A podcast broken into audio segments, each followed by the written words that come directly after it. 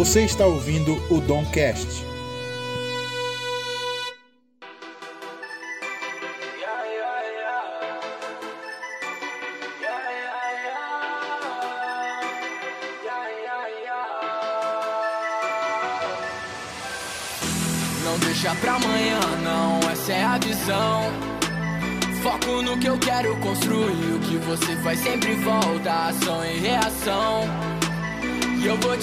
Que eu sempre vou. Fala pessoal, sejam muito bem-vindos a mais um episódio do Domcast. Eu sou o Dom e hoje a gente vai falar sobre o Exame Nacional de Ensino Médio. E eu tô aqui hoje com a minha amiga Deinha. Seja hello, Redeia. Olá, Matheus, é um prazer estar aqui, que saudades. Saudades também. E eu também tô com o Márcio, direto de BH. Fala aí, mano. E aí, Matheus, beleza, cara? Beleza. Antes de a gente ir para esse papo que vai ser bem legal, eu queria que a gente conversasse hoje sobre Enem, sobre prova, sobre pressão no ano da prova, sobre como se preparar e sobre redação, que é o que eu acho que atormenta todo mundo e me, me deixa muito com medo, mas eu tenho certeza que eu tô com duas pessoas aqui que vão diminuir esse medo de mim. Mas antes da gente ir para esse papo, eu preciso falar para você que nós estamos aqui no Spotify em primeira mão. O, o episódio primeiro sai no Spotify e depois nas outras plataformas e você pode ouvir a gente aqui. E podcast, ele é para ser escutado em momentos que você estiver fazendo coisas mecânicas. Lavando roupa, lavando prato, arrumando quarto. Você coloca um podcast no seu ouvido, cara, e o seu trabalho vai ser muito mais produtivo. Se você mora em Recife, região metropolitana, eu quero te apresentar a F4 Manutenção. Essa empresa é uma empresa especializada em conserto e melhorias de computador e notebooks. E qual o diferencial deles? É que eles fazem um serviço de delivery, ou seja, eles buscam e entregam na sua casa quando o seu computador ou notebook estiver funcionando. E não só isso, eles fazem também consultoria para você montar o seu PC gamer tá afim de jogar aquele codezinho, aquele Fortnite, aquele CSGO, essa empresa pode te ajudar pra caramba. Eles já, já montaram vários computadores gamers, inclusive de streamers hoje. Eles já estão aí nesse mercado há um tempo. Então você pode sim hoje fazer a sua consultoria ou fazer o seu orçamento para consertar o seu computador. Vai agora no Instagram, F4Manutencão, fala que veio do Doncast, pede um desconto especial que com certeza eles vão te atender muito bem. Então, fica com a gente aqui que esse papo vai ser muito, muito, muito legal.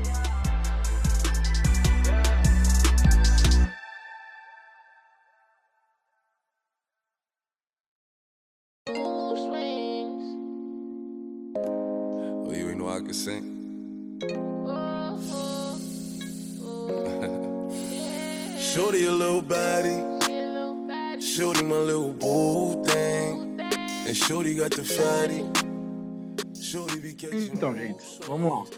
Queria entender primeiro, acho que o Márcio aí pode até falar com a gente, o que é o Enem? Dá um overview assim, ó, de forma geral, se você também souber um pouquinho sobre a história do Enem, se quiser falar também seria bom. O que é? Eu sei que ele é o exame, né, que mede o conhecimento das turmas de ensino médio, correto?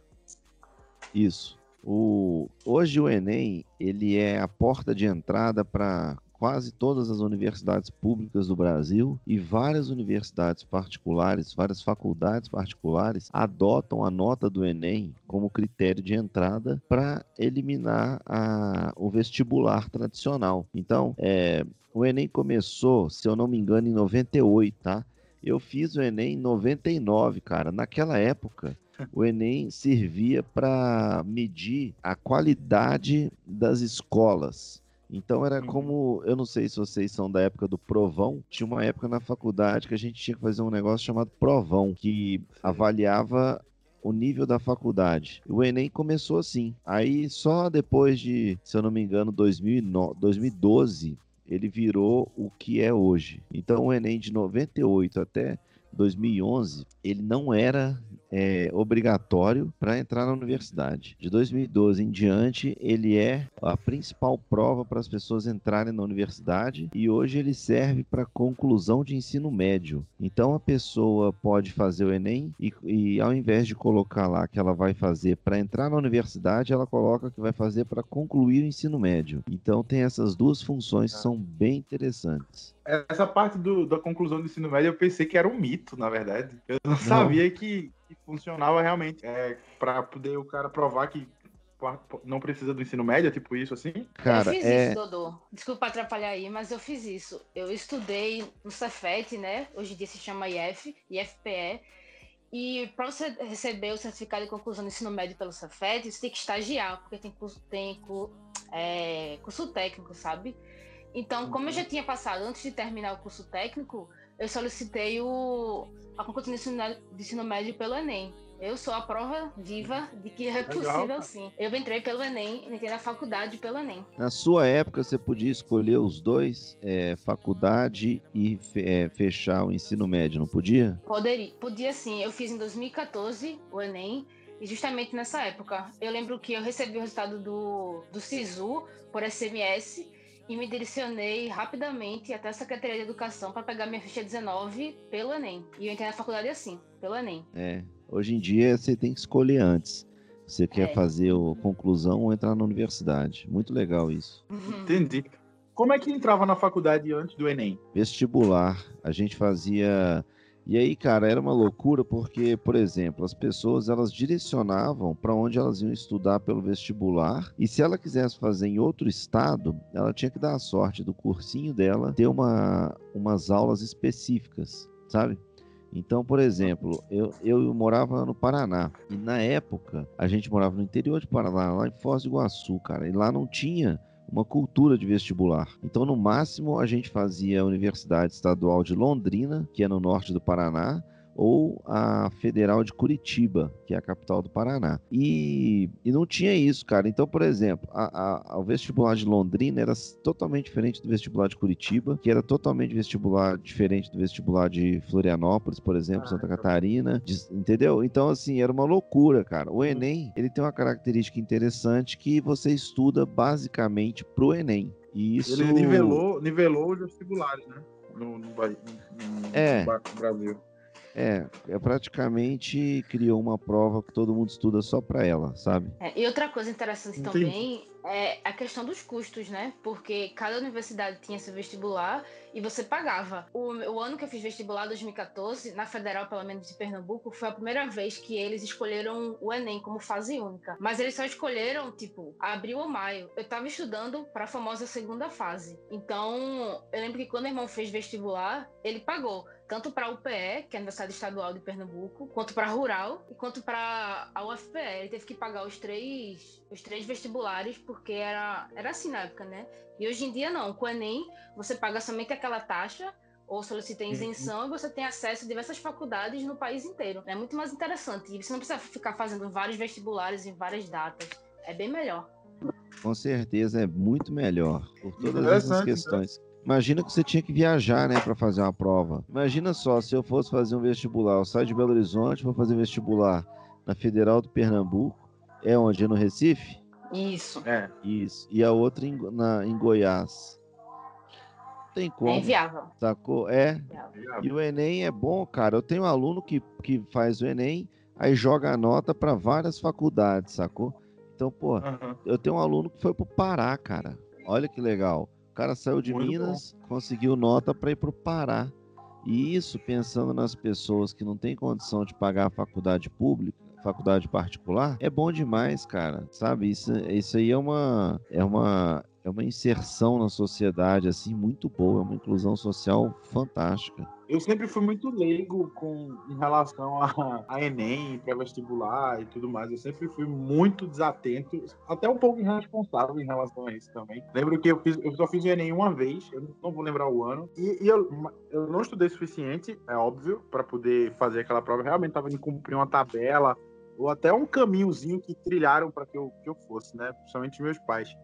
E eu lembro, e eu queria tocar nesse assunto, eu acho que a gente tem aqui tanto um, um cara que cuida disso para que as pessoas fiquem mais calmas e uma pessoa que deve ter passado por isso, que foi Deinha, que é essa pressão que existe nos alunos do terceiro ano, né?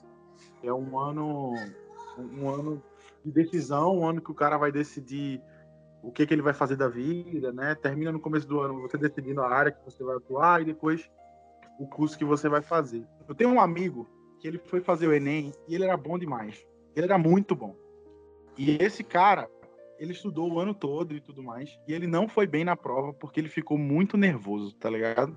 E ele não, não, deu, não deu conta, ele foi no banheiro, lavou o rosto, e ele me conta que foi um momento de tortura ali durante todas aquelas horas que ele ficou. E uma coisa que eu, que eu me preocupo com o Enem é exatamente essa pressão e de, de que a gente não mostre outros caminhos, sabe?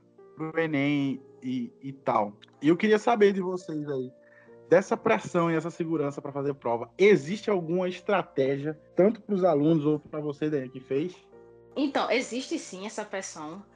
É muito difícil, eu não vou mentir, não. A prova é muito cansativa. Quando eu fiz o Enem, ele ainda era sábado e domingo. Hoje em dia são dois domingos separados, né?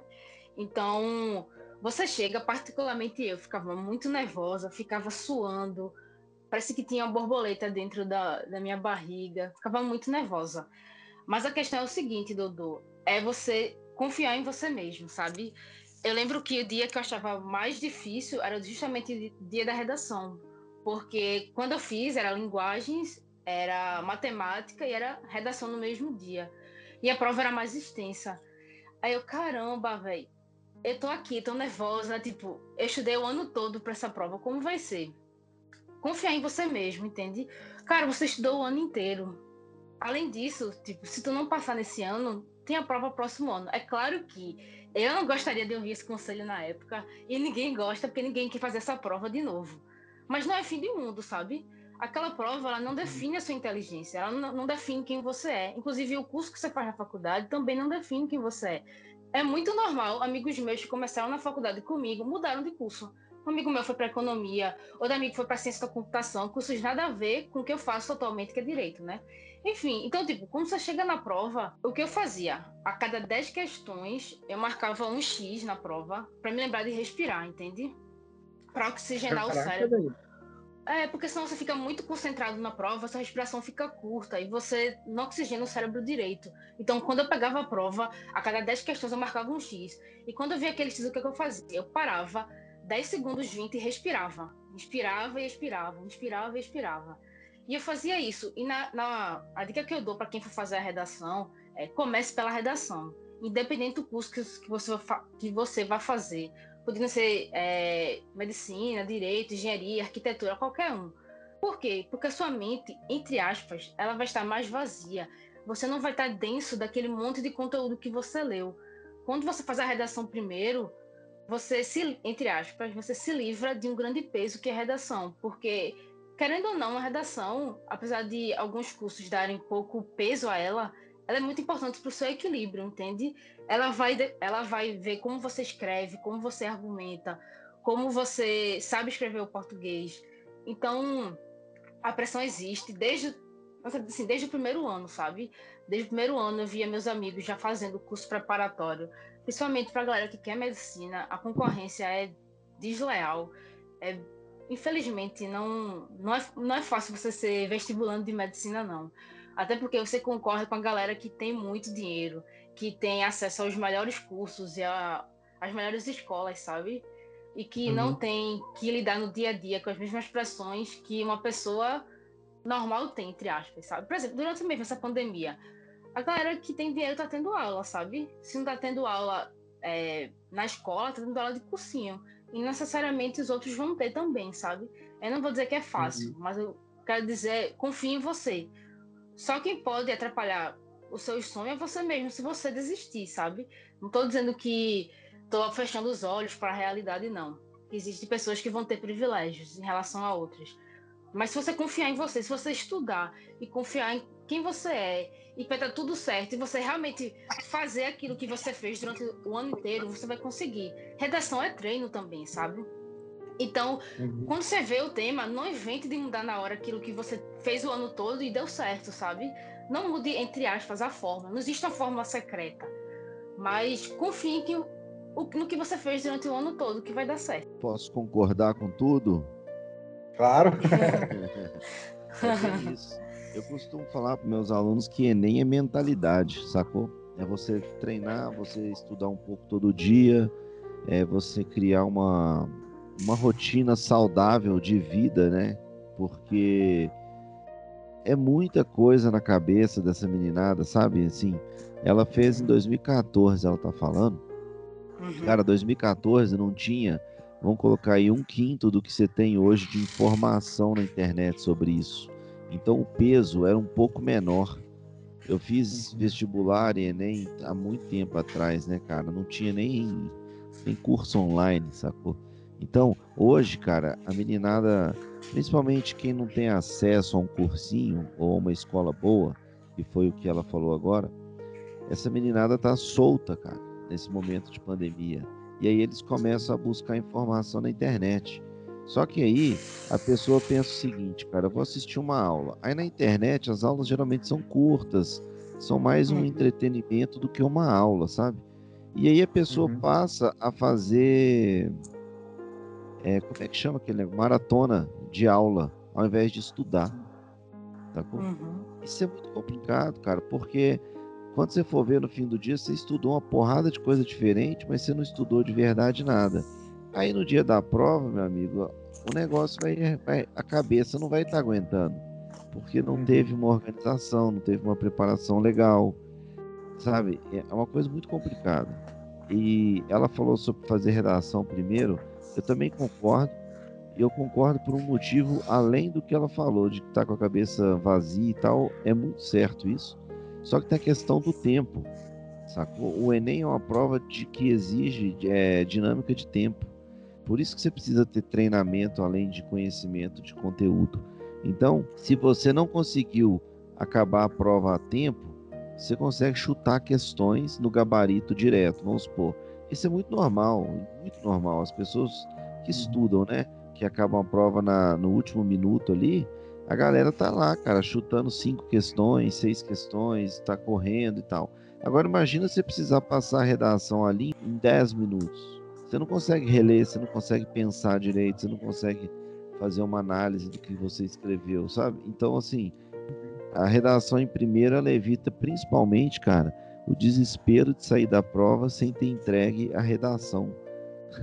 Isso é muito uhum, louco. É verdade. E sob pressão, assim, eu tenho casos e mais casos de alunos falando que já entraram chorando para fazer a prova porque não estava com emocional legal no dia, brigaram com a família no dia de poder ir para a prova, aí o pai vai levando, aí vai botando pressão, vai, sacou? Então assim, o Enem é conteúdo, é conteúdo, cara, tem que estudar. Mas não adianta estudar e não trabalhar a cabeça. É, eu acho muito assertivo, acho muito assertivo chamar os cursinhos de preparatório, né? Porque realmente é você não só estudar, mas é você se preparar psicologicamente. Porque, mano, imagina a pressão na cabeça de um cara que o pai tá pagando o cursinho. Vamos até falar do pessoal que consegue pagar cursinho. Então o cara pagou um ano inteiro o cursinho para cara fazer uma prova, entendeu? O cara tem um trabalho, cara.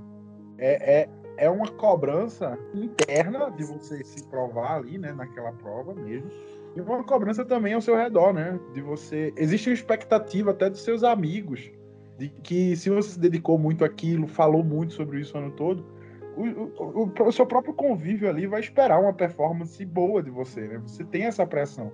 Deve ser muito ruim você chegar para seus amigos e dizer, cara, não foi bem, não foi bem no Enem, tá ligado? É, é uma questão decepcionante, né? Querendo ou não. Com certeza, cara. Você tem uma pressão social e hoje com mídia digital, cara rede social, bicho, isso aí é, é assustador, entendeu? Porque a galera, hoje, eu, pela experiência que eu tenho em lidar com jovens, cara, a galera, o medo do jovem moderno, assim, vamos dizer assim, é o julgamento alheio, cara, sacou? É você chegar no dia da prova e não ter um resultado para postar. Ou é tua tia perguntar no Natal como é que foi o Enem, entendeu? Uhum. É uma loucura, velho. É, é, acho que a gente, como sociedade, a gente tem que diminuir um pouco esse peso que a gente bota aí no, no estudante, cara, para poder o cara viver já uma vida mais tranquila. Claro. E você falou mais cedo o negócio de, de obrigatoriedade do Enem, né? Eu, eu bato muito nessa tecla, cara, que hoje a gente vive uma sociedade em que você não necessariamente precisa ter um diploma mais, sabe? Por exemplo, hoje em dia o cara vira um youtuber, ele vira um tatuador, ele vira um desenhista, um professor de música ou um próprio músico. A internet possibilitou isso para inúmeras pessoas. 20 anos atrás, cara, isso aí era um sonho que ninguém te apoiaria, entendeu? Então hoje a gente tem várias possibilidades além da universidade, só que a mentalidade ainda é a mentalidade antiga, né? É, tanto em relação à necessidade da universidade quanto aos cursos que se escolhe, né, cara? O Brasil uhum. continua em 1910, né? Escolhendo medicina, direito e engenharia, cara. Eu não sei se, se só foi no meu caso, tá? Porque eu só posso falar de mim, porque eu não convivo em outras escolas. Mas a minha escola foi uma negação em relação a preparar para o Enem, cara. Eu não sei se isso é algo comum, acho que o Márcio que tem mais contatos com outros alunos de outras escolas e tal, e Deinha também, que teve contato lá no, no Topástico. É... As escolas, cara, parece que elas não, não têm estrutura para. Ou não tem estrutura ou não tem tempo, não sei, de, de preparar de verdade. Assim, vocês acham que realmente para sempre um cursinho e um preparatório eram ser necess... É, são necessários ou as escolas deveriam ter esse suporte? E aí a gente exclui. Eu não tô querendo acabar com o seu curso, não, tá, Márcio? Mas... Não, de jeito nenhum, cara. Você não, você não vai ter esse poder, não, velho. eu só tô perguntando que, assim, se, se houve a necessidade de ter um curso, é porque esses sistemas escolares eles estão falhando, né? Porque eles não estão dando essa, esse suporte. Vocês acham que isso é uma coisa que vai perdurar? Ou que em algum momento a gente vai ter esse preparatório dentro das escolas de forma efetiva mesmo, com resultados? É, falando por mim, eu estudei da talvez do maternal maternal não, mas do, da primeira série que vem após o maternal, jardim, não sei, até a oitava série em colégio privado aqui do Recife, um colégio razoável, sabe? Nem dos melhores, nem dos piores. E esse colégio, eu posso dizer a você que me preparou para o Enem. Ele era muito bom, o Enem praticamente nem existia nessa época, né? Até porque quando eu saí do colégio foi em 2010 que eu fui para o Cefet. E pelo método dele ser construtivista e tal, quando eu cheguei no Enem, eu já estava familiarizada, sabe? Agora o Cefet, aí sim, você, foi a negação em relação ao Enem, porque ele é um colégio extremamente tradicional. É aquele que é tipo Encontre X, sabe? É, inclusive, uhum. a semana retrasada, eu estava fazendo uma, um processo seletivo que envolvia raciocínio lógico. E quando eu abri a prova, aquilo era Enem, velho. Era tipo um trabalhador de uma empresa, trabalhava tantas horas por dia, não sei o quê, blá blá blá. Estilo Enem. Então, assim, esse meu colégio privado, ele foi muito bom. Agora, o Cefet, a maioria dos colégios tradicionais, eles não preparam. Por ser uma escola difícil, eu não vou mentir para você, foi bastante difícil lá, sofri muito no Cefet. Você acaba é, se desenvolvendo, mas ele não prepara, sabe? Ele não prepara. E eu tive que fazer curso, é, cursinho, né, preparatório, justamente para isso. Eu fiz o Enem três vezes, 2012, 2013, 2014, no meu primeiro, segundo, terceiro ano. E no primeiro ano eu tirei 500 e alguma coisa, acho que 560. No segundo ano eu tirei 680. Só no terceiro ano, que foi quando eu decidi estudar de verdade, foi quando eu acabei tirando mil. Mas isso não seria possível sem, os, sem o cursinho, sabe? Se fosse somente por mim ou somente pela escola, infelizmente, não teria dado certo. Agora sim, existem escolas, e aí são escolas muito caras, que eles são feitas por professores de cursinho, sabe? Aí uhum. é muito mais direto, então você acaba se dando muito mais. Mas a educação não é somente o Enem, sabe? Então, eu não tiro a razão das escolas tradicionais, por exemplo, o Cefet, porque a vida não é só Enem. Você não é para se preparar apenas para o Enem. E a galera que quer fazer ITA, e a galera que quer fazer IME, e outras, sei lá, sabe, outras possibilidades. Mas em relação uhum. ao Enem mesmo, a, talvez as escolas deixem a desejar. Por isso, quantidade de alunos que fazem cursinho preparatório, né? Eu, uma delas também. Cara, desde quando eu fiz pré-vestibular, eu estava no terceiro ano, já existia pré-vestibular, sacou? Entrei na faculdade, uma professora falou, ela dava aula na faculdade, mas ela, só que ela era professora de curso de inglês, aí estava começando a dar aula na faculdade, ela falou assim, o cursinho está com os dias contados, porque não sei o que e tal. Cara, essa história, bicho, que um professor de cursinho me contou que ele passou por isso. Essa história ela vai perdurar enquanto existir educação no Brasil, sacou? Se você uhum. pensar que existe um cursinho de concurso público, existe um cursinho de diplomacia, existe um cursinho para OAB, Existe curso para tudo, cara. Entendeu? Uhum. O que os, o cursinho pré-vestibular faz nada mais é do que dar o conteúdo sem a, a cobrança de escola. O problema do Brasil, velho, na relação à educação, é a maneira como a escola se transformou. Hoje a escola tem necessidade de preparar para o Enem. E a função de uma escola não é preparar para o Enem, cara. É, é preparar para a vida, é, é, é transmitir educação. Enem é Exato. você pegar um conteúdo e, tra- e trabalhar igual atleta para saber responder. Sacou? Enem é competição, cara. Educação não é competição. Educação é educação, né? Assim, no, no- Uhum. os conceitos de educação não é isso, entendeu? Então, assim, cara, e assim, vou falar para vocês que a educação brasileira hoje ela é baseada em pré-vestibular, cara. O que dá mais dinheiro hoje no Brasil é Enem, entendeu? Descomplica, é, todas essas grandes re- é, escolas da rede do Paulo Lema, a, a Uhum. outras redes, né? Todas essas grandes redes brasileiras que lidam com educação, elas têm uma verba muito alta em Enem, sacou? Então, assim, é, tudo vai se basear no Enem. Esse é um Entendi. problema. Por quê? Porque a escola não, não tem que ter essa função. A escola, ela faz um menino ser mecânico, entendeu? Eu trabalho com escola há muito tempo. E a escola tá, se virou isso.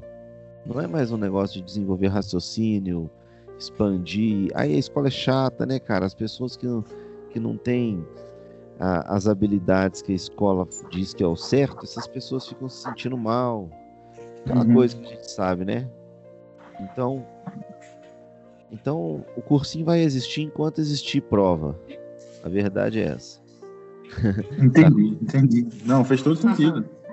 Fez todo sentido. E eu acredito, eu e concordo muito, na verdade. É bem, bem isso mesmo.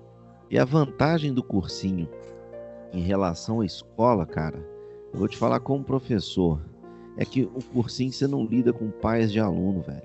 Entendeu? É verdade, cara. Não é você quem, quem avalia a, a, a pessoa. É uma prova, é o Enem. Então, se o pai não tem de quem cobrar, ele não vai fuder o pré-vestibular. Porque o pré-vestibular Aham. vai falar assim, cara, eu fiz a minha parte, olha aí, ó, eu tive 25 aprovado em medicina. Seu filho não passou porque não se esforçou. Não tô falando que eu concordo com esse raciocínio, tá? Tipo, não Uhum. passou porque não se esforçou. Eu não concordo com isso. Mas é a dialética atual, cara. Então, assim, acabou a encheção de saco, o cursinho trabalha legal, os professores têm vontade de dar aula e na escola tem uma chatice, os professores ficam putos. Não acho que a escola brasileira prepara para Enem, tá? Não acho mesmo, Uhum. Porque não tem condição. É, o professor acaba. Ele tem muita coisa chata e extra além de Enem, sacou? Então-. E Enem dá trabalho demais, velho. Entendeu? Então, assim, é, tem mil questões envolvidas que não precisa de ah, expandir esse assunto, mas o pré-vestibular vai existir enquanto existir uma, uma prova. A escola não sabe. A escola não é o pré-vestibular, né? A escola é lugar de educação, então não faz sentido ela querer competir com isso, sabe? Interessante, Eu acho. interessante. O que eu acho é que a escola tinha que mudar para não ser pré-vestibular. Sacou? Eu achei que a Uhum. escola.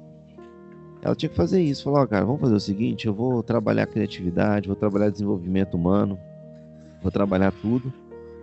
E vocês pagam pré-vestibular. Quem não puder pagar o pré-vestibular, esses meninos carentes, provavelmente alguém vai fazer alguns vestibulares, alguns pré-vestibulares, igual fazem. Não sei se por aí fazem, mas o pessoal faz muito pré-vestibular comunitário, faz muita preparação legal para uma galera que não pode pagar, sabe? Então, eu acho que tinha que fazer uma, uma reformulação nesse sentido. Melhora Muito legal. Eu nunca tinha pensado, eu nunca tinha pensado desse jeito, na verdade. É a primeira vez que eu tô pensando assim, em tirar esse papel da escola como preparador para o Enem. E sim para preparar, preparar ele para a vida, né? De ser, de ajudar o aluno a solucionar problemas, de a- preparar o cara realmente com educação, né? Em si. Sim. Faz, fez muito sentido. O, o- acho que nos Estados Unidos é bem isso, né? Nos Estados Unidos eles têm um leque muito grande para preparar os caras para todos os problemas, tá ligado? Eles têm vários, incentivos É, eu sei que o sistema lá de educação é um pouco diferente, né? As cobranças são diferentes, então isso termina influenciando bastante. Mas eu acho massa que eles têm coisas que são para a vida toda, entendeu? Muito interessante. E o dia da prova?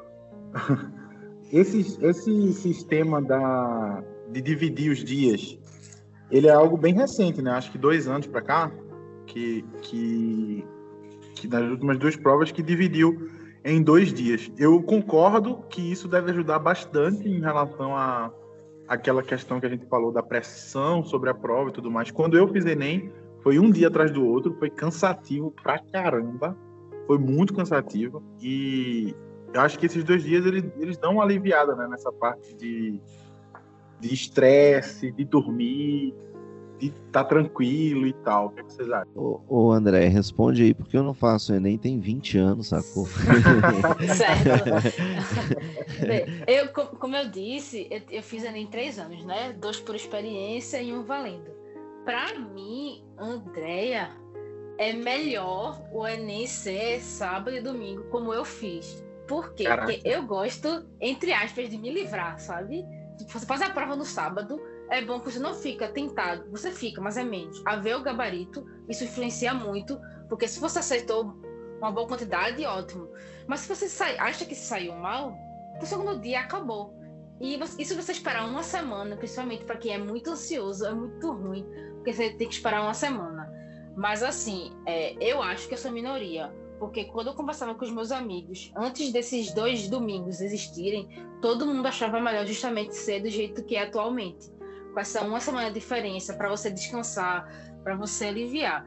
Eu prefiro encarar logo, sabe?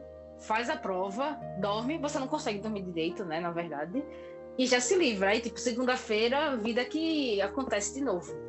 Mas eu acho que eu sou realmente minoria, porque todo mundo que eu conversava gostaria, ah, eu queria que tivesse mais tempo entre uma prova e outra, porque é cansativo, que a gente não dorme direito, não se alimenta direito, fica ansioso.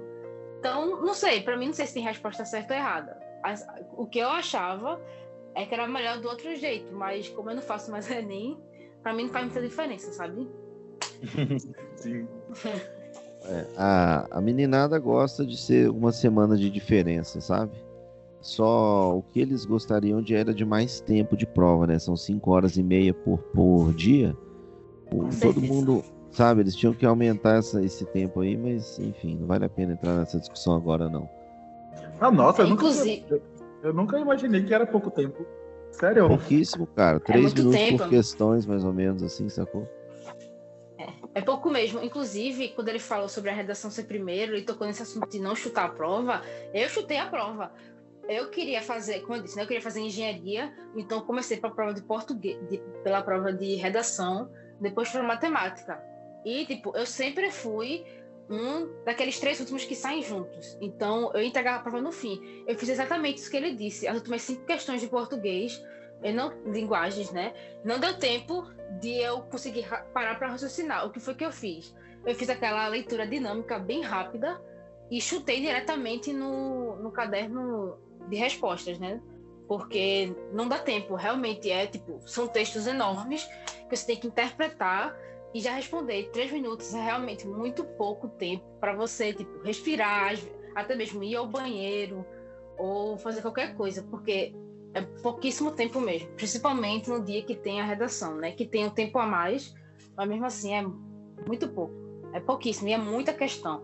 130 questões numa prova apesar de ser dividido em dois dias de 90, é muita coisa. Por isso que muita gente se desestabiliza e não consegue. Muita gente, como tu disseste, Matheus, muita gente inteligente, mas que não conseguiu uhum. passar porque psicológico mesmo, sabe? É difícil. A prova não é fácil, não. Toda vez que fiz a prova, eu saía com dor de cabeça da prova. Tinha que tomar remédio dor de cabeça para no outro dia acordar bem e fazer de novo. Esse negócio de gente muito inteligente não passar, eu tenho uma lista, se você quiser. é, é sério, meu. Isso é muito doido, né? Verdade. né? E os lanches ajudam mesmo? É. Cara, tem gente que tem gente que vai pôr nem lanchar, você sabe, né? Sim. Sim, eu tenho certeza que isso acontece. Eu não, eu não fazia essa feira não, sabe? Eu não levava, até porque me atrapalha, tipo aquele barulho de salgadinho abrindo, aquele cheiro. Eu detesto aquele cheiro de Cheetos. Cheetos pra mim fede. Então, essa feira. a feira não exatamente fazia. Agora, o que, eu, o que eu fazia era comprava, tipo, duas barras de chocolate. Aí eu levava, levava umas frutas. Aí se desse fome, eu comia. Mas como eu tava tão concentrada, você, pelo menos eu, acabava esquecendo de comer. Aí, como eu disse, eu não fazia aquele X para lembrar de respirar. Aí, quando tipo, passava uma hora, eu pegava a barrinha de chocolate, é, comia um pedacinho para tipo, ter aquela endorfina, né? você sentir certo prazer para fazer a prova e tal. Porque senão, não rola não. Agora sim, aquela.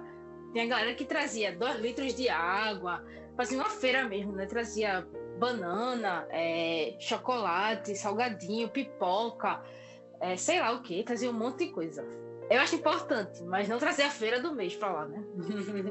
Cara, tem uma aluna que dois anos seguidos ela levou um McDonald's. Meu Deus! Imagina! pra não passar mal, você comer McDonald's também.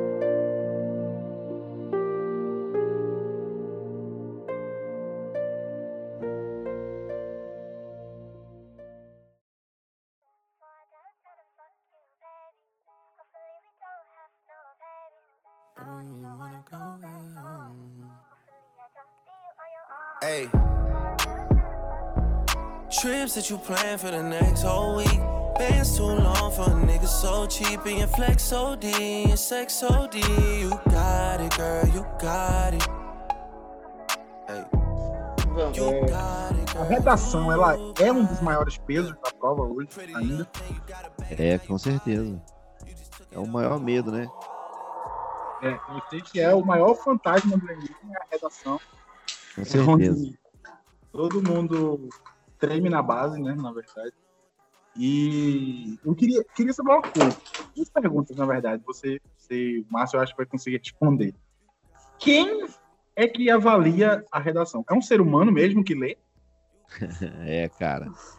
Eu vou. Caraca. A, a redação do Enem, cara, é, ela, ela tem a fama, né, de ser uma coisa, de ser uma, uma coisa muito zoada, porque é o seguinte, velho, o Enem, ele não era tão sério há, há cinco anos atrás como é hoje, e hoje só é sério, velho, porque aquelas coisas bizarras passaram, entendeu? Então, por exemplo, 2011 ou 12, eu não sei ao certo, teve a, a tal da redação com a receita do miojo. Porque naquela época, cara, você não, você não zerava um texto se a pessoa fugisse do tema em um parágrafo apenas. Entendeu? Você entenderia que a pessoa ela não domina o texto, ela não tem a capacidade de manter um raciocínio, mas é uma hora ela voltou pro assunto.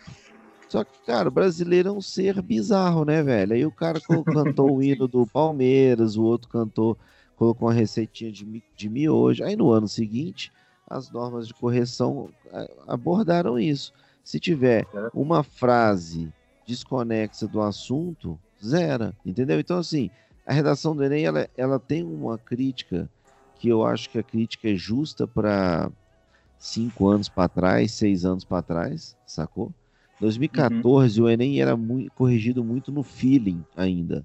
2015, eu fui corretor do Enem em 2015, depois outros anos também. E o processo de, de treinamento para correção, cara, é, é, muito bom, muito bom mesmo. É muito sério. Você faz uma avaliação a cada domingo durante o processo. É, o material hoje em dia, o curso online é muito bom. Você faz prova, mas oh, entrou na chacota, cara, não sai mais. Mas assim, é, você perguntou se são seres humanos, velho. É, são professores formados, só que, cara, a redação do Enem, ela tem esse fantasma todo por dois motivos, cara. Porque tudo que dá duplo sentido vira bagunça. Então, por exemplo, as pessoas falam assim, ah, você usa. É... A redação do Enem, cara, virou um, um negócio de todo mundo pode, todo mundo é capaz, entendeu? Por exemplo, Andréia, você já gravou videoaula falando sobre redação, ensinando os outros, dando dica de escrever? Por que você tirou mil na redação do Enem? Não, eu nunca fiz é, vídeo, não. Agora, o que eu e Matheus fizemos, junto com alguns outros professores, foi fez um negócio comunitário lá na, no bairro daqui de Recife. E a gente, por dois anos, a gente auxiliou as pessoas que não tinham condições de pagar curso a fazerem as provas, sabe? Aí uhum. tinha eu, porque tinha entrado mil, mas tinha professores formados na Entendi. área para estar ajudando a galera. Não, isso é ótimo, eu concordo. Só que, por exemplo, é, vamos supor que você tirou mil no Enem e de repente você virou uma youtuber de redação do Enem, entendeu? Uhum. É isso que eu tô uhum. falando. Virou uhum. bagunça, cara. Então, assim, é, eu entendo as críticas, as correções, eu também, eu tinha muitas, ainda tenho algumas poucas, mas eu acho que o negócio é muito sério e, e foi banalizado como tudo é banalizado na internet, entendeu? Mas ó, não, não cai na zoeira do, dos corretores, porque o negócio não tá mais zoado, velho. De verdade, é bom falar isso assim, para todo não, mundo não, entender, pra, porque isso interfere muito nos meninos, entendeu? Eles têm medo de fazer a prova e o corretor corrigir errado, o corretor não entender o que ele falou, o corretor tirar ponto, sabe assim? Tipo, uhum. aí eu volto ao assunto da escola para você entender como que é infinitamente melhor você ter um corretor do Enem anônimo do que um professor. Se é um professor, cara, ele vai ter um desgaste natural com o aluno. Cara, você errou aqui, você precisa melhorar. Tá vendo que essa sua frase tem pouco sentido com a frase anterior? Cara, isso aí gera um desgaste do aluno com o professor e da família na escola, porque aí o menino nunca vai bem. Porque para você ir bem na redação, cara, você tem que treinar bastante, entendeu? É persistência, é muita nota baixa para chegar na nota alta.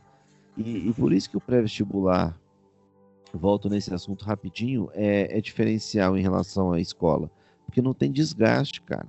Sacou? Tipo, você tá treinando pro Enem, não é pra uhum. escola. Uhum. E então, assim, a redação é um fantasma, tá? A correção é bem séria, de verdade. Eu acho que é bom que todo mundo tenha isso, cara, para ter confiança para fazer a prova, de verdade. Uma coisa interessante que tu falasse agora sobre nota baixa é justamente o que aconteceu comigo, sabe? Eu sempre achei que escrevia bem. O que é escrever bem para mim? Não ter de português e ter coesão, coerência, entende? Mas é diferente quando você vai fazer um texto dissertativo argumentativo, que você tem que realmente argumentar. O texto não ficar, tipo, expositivo apenas.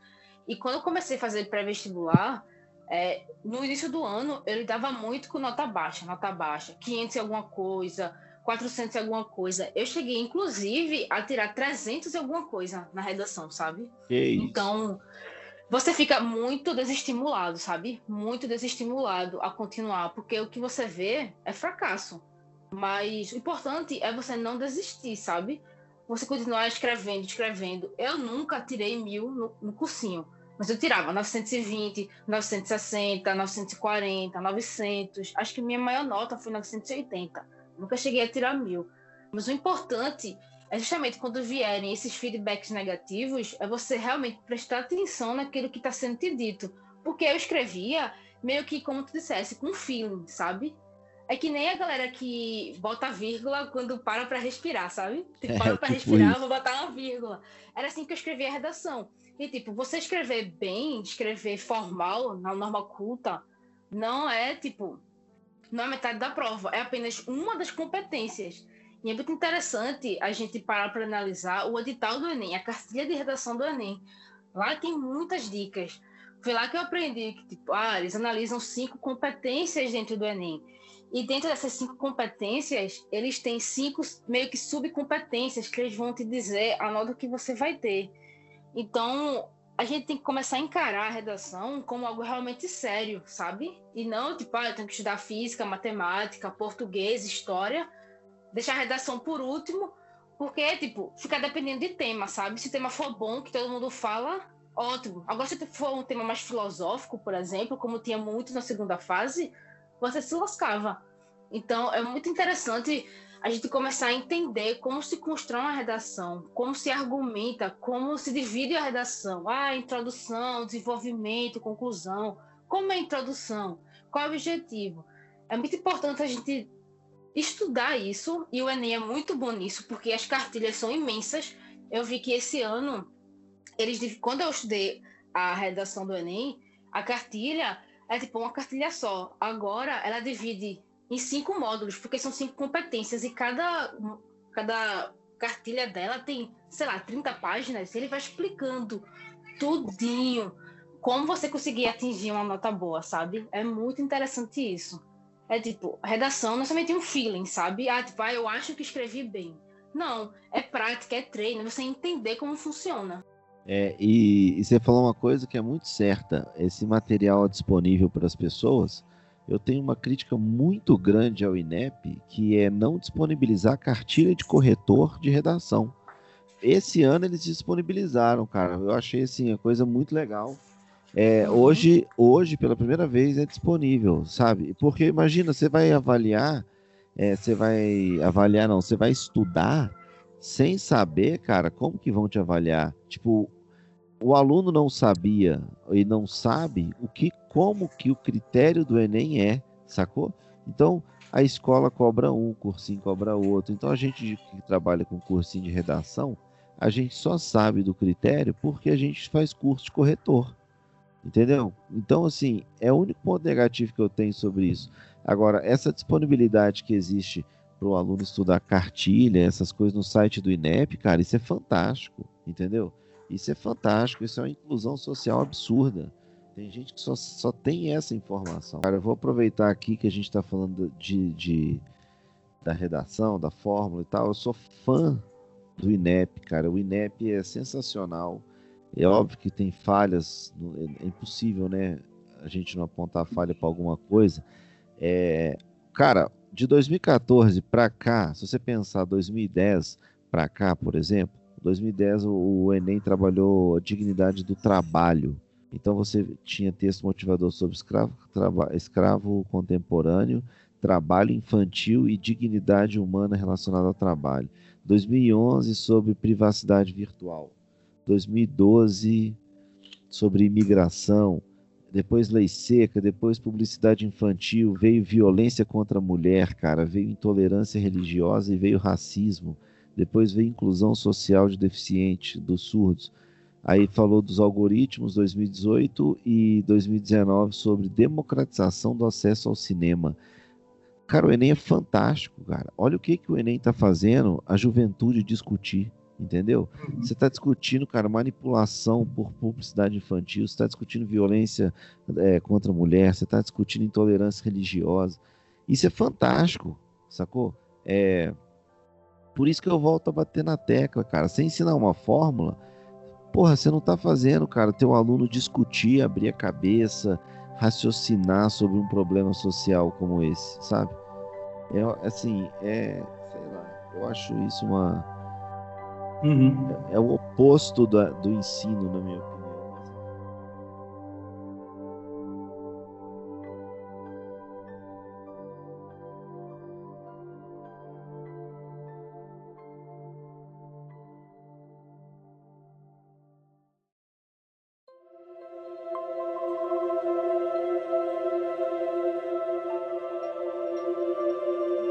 André Lira, você tirou mil na redação em 2014. Eu queria saber como é que foi essa loucura, essa experiência, assim, de forma.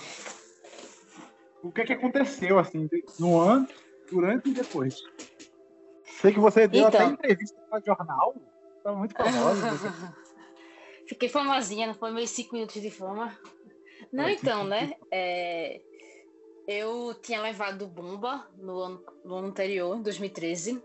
Como eu disse, eu queria fazer engenharia civil e eu, fiz a segunda fase da federal naquele ano, mas não me dei bem, não passei. E ele disse: meu irmão, preciso ter um diferencial entre todos os meus amigos que fazem é, essa parte de exatas. E já tinha todo aquele rumor de que a Federal de Pernambuco queria adotar o Enem como fase 1. Então, eu comecei em 2014, um olho na missa, outro no padre, como diz a expressão. Estando para a segunda fase, mas me ligando que a qualquer momento a federal poderia adotar o Enem. E foi isso que aconteceu. Então, assim, eu particularmente sempre gostei da área de humanas, apesar de, estar, de estar estudando para área exatas.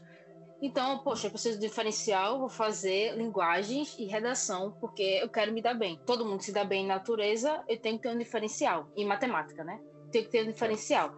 E eu fiz a prova, como eu disse, né, no início do ano, eu levei muita bomba, mas depois eu não desisti, eu fui melhorando, melhorando, melhorando. Subi, né? Tipo, eu tirei, é, sei lá, as primeiras redações, 500 alguma coisa, 600, teve um que caiu para 320, eu fiquei muito mal, muito mal aquele dia. Eu disse, meu irmão, não vou conseguir. Mas eu fui continuando, e foi subindo, foi subindo, foi subindo, e cheguei na casa dos 900. Quando eu fiz a prova do Enem, eu saí, tipo, ah, eu fiz uma boa redação. Eu imaginava que ia tirar o que eu estava tirando no pré-vestibular, né? 900 ou um pouco mais acima. Mas eu não tinha expectativa de tirar mil, sabe? Eu nunca tinha tirado mil, então eu não imaginava. E eu ainda lembro que quando saiu o resultado do Enem, eu estava no médico, no consultório, e peguei meu celular para entrar no site do SISU, do Enem, desculpa, no INEP, mas eu não consegui abrir. O 3G não carregava, não carregava. E eu fiquei ansiosa até chegar em casa. E quando eu cheguei em casa, subi as escadas, fui pro meu quarto e abri o site finalmente. E quando eu vi o mil, eu não acreditei. Eu dei um grito. Porque eu não realmente, eu não me esperava. Eu sabia que eu tinha feito uma boa redação, mas eu não imaginava que ia tirar mil. Até porque a quantidade de gente que tira mil é muito baixa, né? E a cada ano vem diminuindo. Então realmente não esperava. Eu dei um grito, minha mãe subiu correndo, meu irmão veio correndo, tipo, o que aconteceu? Aí eu tirei mil, eu, come... eu tava em, tipo, em êxtase, não, realmente não acreditava naquilo. Aí meu pai, como todo pai babão, ligou para todo mundo. Até hoje, na verdade, meu pai ainda fala para todo mundo que quando alguém não me conhece, ah, essa aqui é a Andrea, ela tirou mil na redação do Enem. Pai, Nossa. eu tô me formando já. O Enem não é nem mais o mesmo, você ainda fala nisso. Mas, tipo, foi um momento realmente muito especial. Eu sendo muito sincera, eu não esperava que isso fosse acontecer. Eu sabia que tirado uma boa nota, mas eu não imaginava que ia chegar nos mil, sabe? Mas, assim, eu agradeci primeiramente a Deus, que nem jogador de futebol, né? Quando faz gol, agradeço primeiramente a Deus, segundo aos meus companheiros. Mas, tipo, assim, a minha família, que sempre me deu suporte, é muito importante você ter suporte familiar na sua casa, sabe? Você saber que você pode contar com seus pais, com seu irmão, com seus avós, ou com qualquer pessoa que você. Você conviva, sabe? É muito importante você ter esse suporte, esse apoio e saber que se tudo der certo, ótimo. Se tudo der errado, bom também, sabe? Então foi um ano muito especial para mim, até porque é, poucas pessoas sabem disso, mas em 2013, 9 de outubro, eu tive perda auditiva. Eu literalmente aconteceu isso. Eu fui dormir ouvindo e acordei sem ouvir. Então foi Caramba. muito difícil aquele ano. E passei seis meses me sentindo péssima, porque eu não ouvia direito Tipo, eu tava prestando atenção, mas minha cabeça flutuava. Eu nunca usei drogas, mas parecia que eu tava alta, uhum. high, sei lá como é em português. Uhum. Eu tava doidona. Chapada. Chapada. É, chapada, você que eu tava chapada, sabe? Então, foi um período muito difícil para mim. É... Eu chorava muito, foi muito mal, mas eu não vou contar história ruim, não. Então, para mim, aquele ano foi um ano que, tipo, tudo valeu a pena, sabe? É, eu tocava teclado, tu se lembra, né, Dodô? Tive que sair da é. banda, não podia mais tocar, porque eu simplesmente não ouvia mais. E, tipo, não teve explicação. Vou sair todo dia no otorrino e dizer, ó, oh, tipo, tu não vai ouvir, a diometria tá dando péssimo, tive perda auditiva é, profunda, não tem como recuperar e tal. Foi um período muito difícil, mas, tipo, eu sabia que eu não podia desistir, eu tinha que continuar. Então, eu estudei, estudei, não me matei de estudar, é, não tô dizendo isso pra, tipo, a galera, ah, ela é inteligente. Não, mas, tipo, esse ano vestibular não é o ano da gente boicotar, sabe? Boicotar a gente mesmo. Tipo, ah, se eu não vou estudar, eu vou é, deixar de sair, eu vou só estudar e tal. Até porque a minha rotina era muito pesada. Eu estava de segunda a sábado no Safete e tinha o curso de uma tarde, eu estudava de noite. Então, é você saber estudar com qualidade, sabe? Uma dica que eu dou para quem está estudando é preste atenção na aula. Preste atenção na aula, porque isso faz com que você perca menos tempo estudando só. Tu não tá pagando, tu já tá lá. Preste atenção, meu irmão. Deixa o professor passar batido, não. Anota o que tem que anotar. Então, eu não tô dizendo que é tipo, ah, vai ser fácil, que vai dar tudo certo. Espero que sim, né? Mas é muito importante você saber se organizar e saber que, por exemplo, chegar no fim do ano você não vai ter conseguido estudar todos os assuntos. Eu não consegui estudar todos os assuntos. Que provavelmente você vai ter que chutar durante o Enem, porque não vai dar tempo, sabe? Mas é saber que você é humano e todo mundo que está concorrendo com você também é humano, sabe? não se desesperar uhum. quando sair o gabarito. Por exemplo, ah, são 180 questões, tu acertou 130. Aí tu, ai meu Deus, eu não vou passar. Eu acertei 100, eu não vou passar. Não, existe a TRI, né, teoria de resposta ao item. Não é porque você acertou 130 que você não vai passar, tem que ver, sabe? Então, para mim, 2014 uhum. foi um ano muito especial, foi um ano de superação. E que foi coroado em 2015, quando eu recebi o resultado, né? Que eu tinha sido aprovada no curso que eu queria, no aniversário que eu queria, né? Então, que massa. Pra mim foi, tipo, é, um dos melhores anos da minha vida foram após essa aprovação, após um período muito difícil na minha vida, né? Que foi 2013, 2014. Um ano que eu tive que me readaptar à minha nova audição. Parabéns, viu? Que é, legal é, sua história. É muito massa. E você, Matos? O que, que é o certa palavra? Certa palavra, cara, é para as pessoas é um cursinho de redação focado no Enem. Para mim, é uma realização pessoal absurda. É, eu nunca quis ser professor de escola e eu criei um curso de redação porque eu queria ensinar as pessoas a escrever e tal. Hoje ele é focado no Enem. A gente tem curso presencial em Belo Horizonte. Aqui os minha, minha turma são de 15 pessoas. Na verdade eram 10, cara. Só que aí eu ia matriculando, velho. As pessoas iam mandando mensagem. Aí eu fui, sabe assim? Aí um dia eu tive que comprar uma cadeira a mais, e no outro dia tinha outra, e hoje. aí virou 15, sacou? Mas é um ambiente pequeno, agradável, de amizade. É um curso de redação eu estou montando um curso online agora, vamos ver se eu consigo chegar nas pessoas, né, cara, que não moram em Belo Horizonte ou que vão pagar um pouco mais barato pelo curso. É, certa palavra também tem produção de material didático, cara. Eu, eu tenho um livro de redação já que está rodando no Brasil aí, cara. O curso é totalmente baseado nesse livro, inclusive o material vai junto, né, para quem comprar o curso. E é uma realização pessoal, cara. É, um, é dar aula sem ter coordenadora de escola chata falando o que, que você pode falar, o que, que você não pode falar, entendeu? Sou eu e os meninos uhum. só e é muito legal. Que massa, cara, que massa. Eu vi lá, é, você tem um perfil lá que você, tá, você, produz conteúdo lá, tem os alunos lá, tem várias, várias testemunhas lá do, do Certa Palavra, é, né? De pessoas tem. que tiraram. É, assim, eu, vi um vídeo, eu vi um vídeo seu muito excelente. Eu vi, caraca, eu preciso trocar ideia com esse cara você falando assim, que era o pessoal perguntando é, quantos alunos aprovaram. Aí você falou que depois de um tempo você simplesmente parou de contar porque é, você sabia que, tipo, tava dando certo, né? Aham, uhum, é. Essa história é muito louca, né? E é, e é real, cara. Eu falo isso pros meninos no primeiro dia de aula, sacou?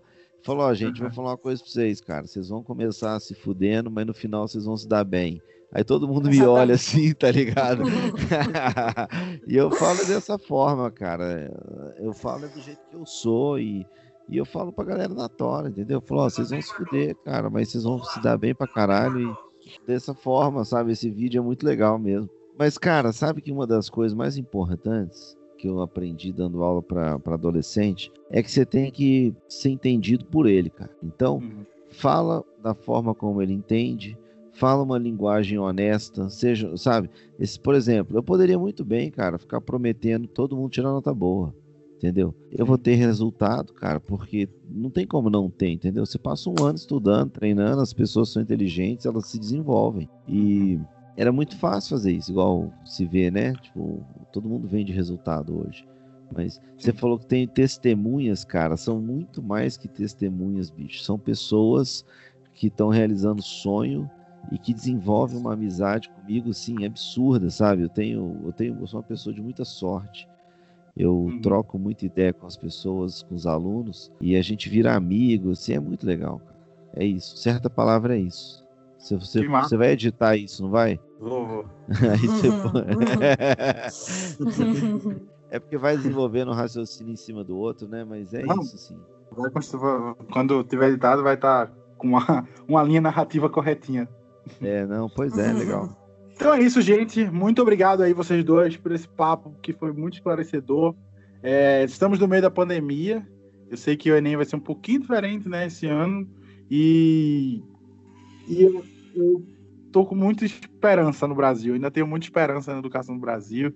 Acredito muito que a nossa nação ela tem um potencial que ainda não foi explorado, mas uh, ao longo dos anos a gente vai explorar cada vez mais isso. Então, muito obrigado a vocês dois aí por ter dedicado esse tempo aí para a conversa. Eu que agradeço, muitíssimo obrigado pela conversa, foi muito legal, é um prazer. É, se alguém quiser conhecer do, do, meu trabalho lá no Certa Palavra, no YouTube, no Instagram, Certa Palavra, tem conteúdo e várias coisas. É muito legal conversar com o André, que fez o Enem, eu já dava aula nessa época e tal. É uma conversa muito bacana. E muitíssimo obrigado ao Dom. Valeu, cara. Foi um prazer. Valeu, irmão. Queria agradecer também, Dodô, por ter me convidado aqui. É uma honra estar com entre tantos podcasts, né? Tantos episódios que você já fez aqui para falar sobre o Enem, que é uma parte muito importante na vida dos jovens, né? Agradecer uhum. também a você de certa palavra. Então, muito obrigada e para mim realmente é uma honra. E espero que tenhamos mais notas mil, né? Para estar tá falando aqui depois. Por favor, por favor, seria uma honra. Imagina o programa nota mil. Que legal, hein? Mas é isso, gente. Obrigadão, tá? Até a próxima. Tchau.